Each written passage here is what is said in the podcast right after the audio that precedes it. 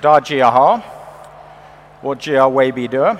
Wo cai Beijing bei shur da shue si le ba ge chin chi de han yu. Dan shue wo de han yu hai bu wan mei. So uh, yeah, I'll continue in English because uh, obviously uh, I'm not quite there with my Chinese yet. But uh, two years ago, I decided to spend eight weeks uh, at uh, Beijing Da, so Beijing Normal University, uh, learning a bit of Chinese. And uh, always been saying that uh, it's very important that we learn these things while we're still young. So that's why I decided to kind of like uh, take the time now to, to learn uh, a bit of Chinese. But I also think that it's a good example of uh, what we all need to do. Uh, all through our life, we need to learn uh, new skills. So it's not just about school and university, but it really is about lifelong learning. So trying to walk the talk as well. But yes, today uh, I'm going to talk about education. And uh, before I go there, uh, maybe kind of like a bit of my background. So I spent six years uh, building the Angry Birds uh, brand. And uh, always like an event like this where we also have many students, it's always good to remember that the whole Angry Birds project, the brand, everything started as a student project. So back in 2003, I organized uh, a game making competition uh, to make the best possible mobile multiplayer game. And uh, Niklas, Kim, and Jarno, three students from the Aalto University in Helsinki, Finland, took part in the competition, created a great game, won the competition. And reason why I wanted to share this story is that what happened after the competition was that Niklas, Kim, and Jarno, you know, the three young guys, three students, they came to me and said that, okay, now what? We won the competition, we created this game, what should we do? And uh, I gave the same advice that I have many, many times that it was very clear that they loved playing games, they loved making games. So I said that I think that you should do what you love. Why don't you start a company to make games? And they did. And that's how Rovio got started. And then uh, six years later, the 50 second game Angry Birds came out. And uh, if you look at the world today, uh, it was uh, very, very successful. 93% of the Chinese population knows the brand, 91% in India, 9 out of 10 people on the planet know the brand. So fantastic, fantastic success story. In 2016, uh, decided, or we came out with our first uh, movie. Actually, it was uh, very interesting that it came out exactly two years ago, uh, uh, the 20th of May. And uh, I was reminded of the fact that it was the 20th of May, because when we came out with the movie, I had a good discussion with uh, Gao Xiaosong, so Mr. Gao, um, uh, who's one of the celebrities here in China. He said why did you pick May and the 20th of May? It's very bad. It's like cold and it's not like a very good time to come out with a movie. And then I told uh, Mr. Gao that it's five to zero. So I guess all the Chinese know that 520 is an important day. Ni. So then he immediately understood why we picked 520 for the premiere of the movie. Okay, and the movie did uh, very good. It uh, became number one in 52 countries, in China, in the US, in Russia, in Finland, everywhere. So again, uh, fantastic success story. And at that time, I thought that it was a good time for me to do new things. So I said that, okay, I'm actually gonna quit the day-to-day operation at Angry Birds, at Rovio, and focus on bigger things. And then I was asked that, okay, what could be bigger? You know, you have Angry Birds, 4 billion downloads and a very successful movie and everything. I said, I think that actually education, education is much bigger. And uh, being from Finland, uh, you can't avoid talking about education. Uh, so uh, it's, it's something that uh, we are also uh, very, very committed to education uh, in Finland, just like here in China. So maybe not a coincidence that Finland is the closest neighbor of Europe in, in Europe of China. Uh, but one thing that um, uh, I don't have any formal background in education, so that, that's uh, something that I always uh, start with. But then, um, if you look at, you know, I, I used the uh, example of Angry Birds and a very successful uh, company from a very small nation. There's only five million of us in uh, in Finland, so Finland is like a small neighborhood here in Shanghai or Beijing. So uh, only five million people, and not only uh, did we create Angry Birds, we also created things like Nokia, Linux, MySQL, Supercell. So Supercell was the first uh, uh, Decacorn, the first company to be acquired uh, for 10 billion euro, uh, dollars uh, a few years ago.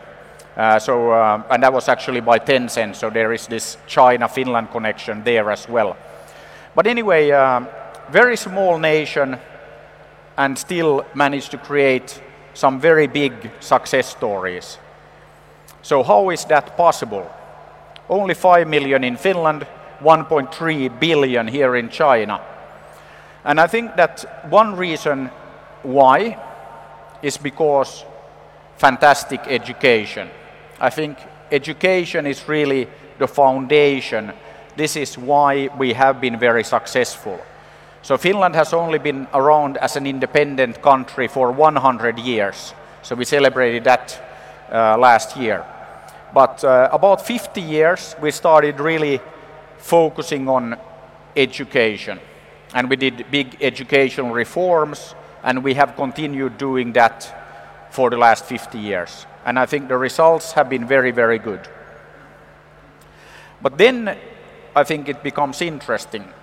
So, as I said, I have no formal background in education, but I have two kids, uh, son and a daughter. They are now 15 and 13. And of course, uh, they go to school in Finland. And uh, I have lots of friends in, in China, in Singapore, in Korea, in US, many places around the world. And of course, you know what happens when you, you know, you travel a lot, uh, like I do, and then you meet with your friends, and you talk about business, of course, but you also end up talking about the children. And uh, a good friend of mine, uh, Emily, uh, she has uh, a daughter that is the exact same age as my son. So they started school uh, about the same time. And then I noticed that school in Singapore very different from Finland.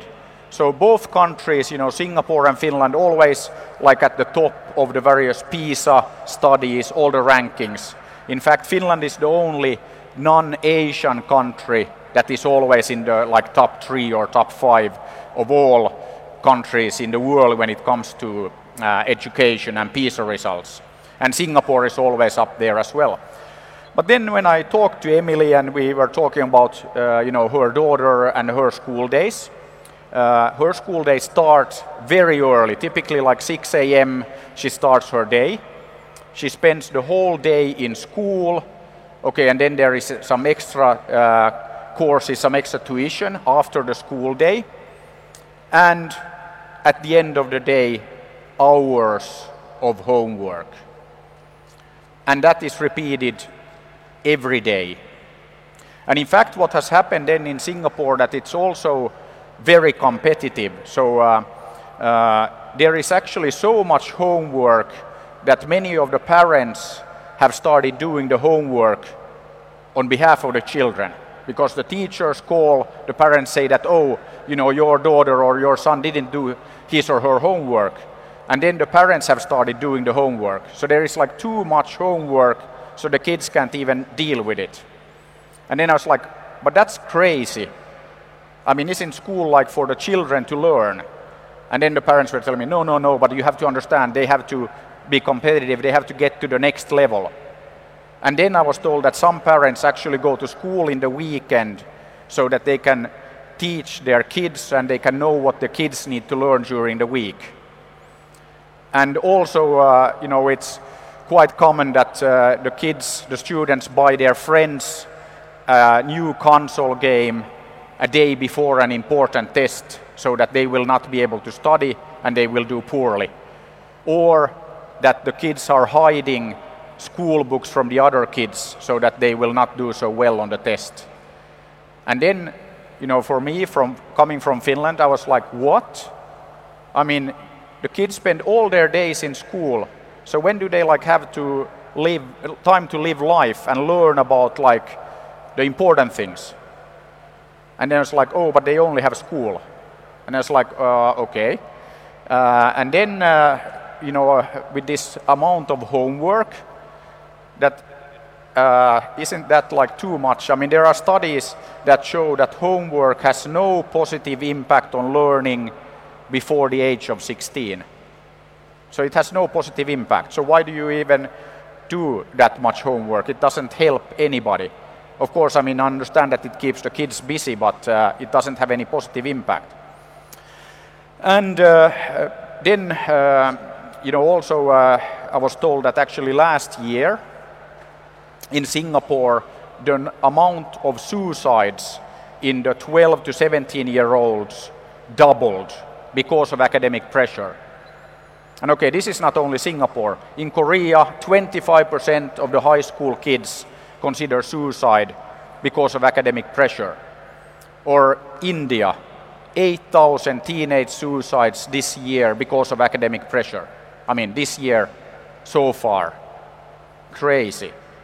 And super, super sad. So then I was just like, wow. I mean, yes, I see that you get great results, you know, in Singapore, in Korea, in, uh, okay, India maybe not so much, China, but uh, very, very uh, big amount of work. And also, I think that uh, when you have this kind of uh, long school days and you really don't have time to go out and play, you don't learn about life. It really kills initiative, kills creativity. So then I look at my own two kids, and you know, school in Finland.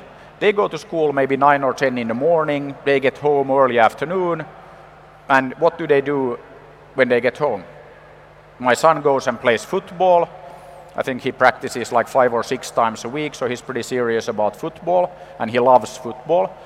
And then uh, my daughter uh, goes out and plays with her friends, or sometimes she goes riding. So he's, she's in really, you know, in, at that age, just really loves everything about horses and riding and all of that. And then my kids get home, uh, you know, in the evening, and then they do 15 to 30 minutes of homework. And if you look at school in Finland, we deliver the same or better results as here or in Singapore or anywhere in Asia. Very short school days, not a lot of homework, fantastic results. So then when I looked at this, I had to do something about it. So I started looking at then educational systems all over the world and uh, realizing that actually what we have created in Finland is pretty fantastic.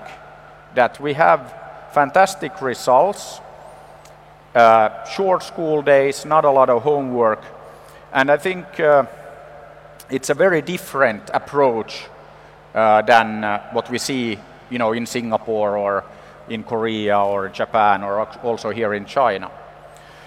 And uh, I think that uh, that was why I started with uh, mentioning that, okay, we actually have created some fantastic success stories, you know, Angry Birds, Supercell, Nokia, Linux, MySQL, many, many success stories. So how is that possible? And I think that it is possible because our school system doesn't kill initiative. It doesn't kill creativity. In our schools, we actually prepare the students for life.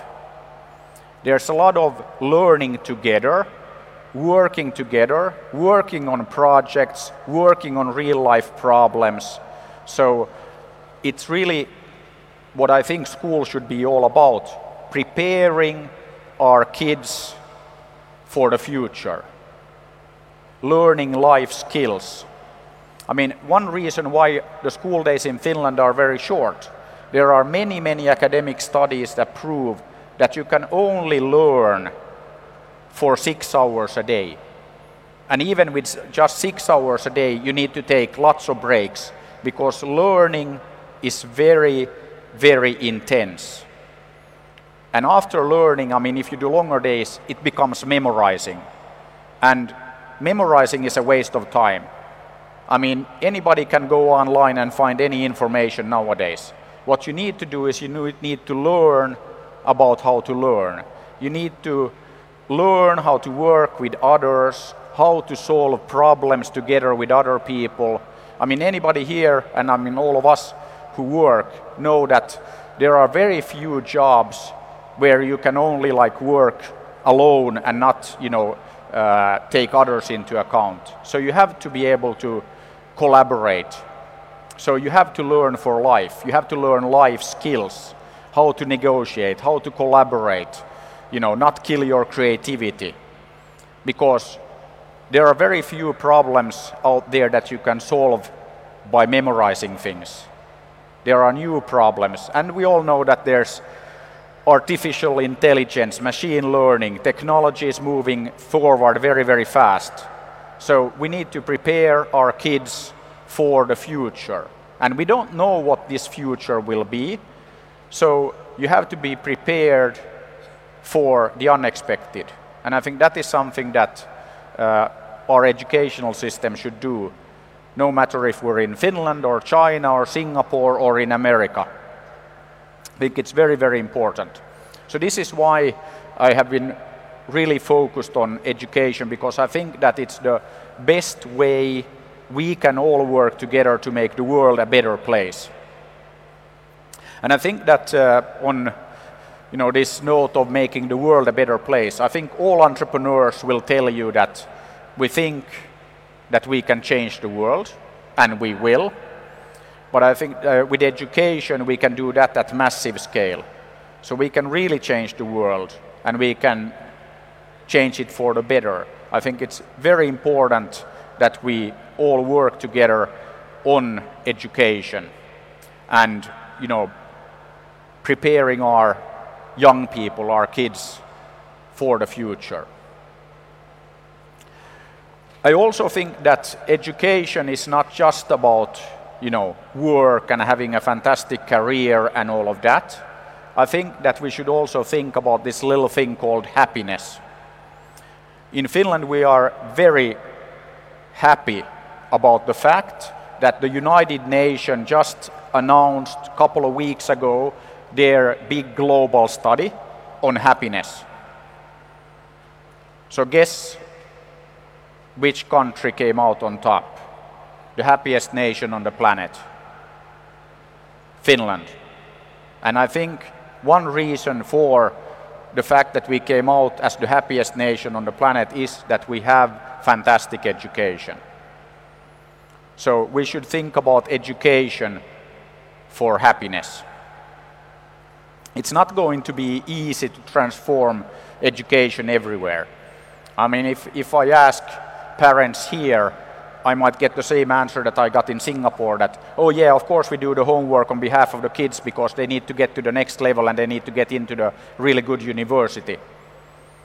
So it's also about, you know, not only about teachers, it's not only about the students, but it's about all of us and all of us parents that we really need to think about this as well.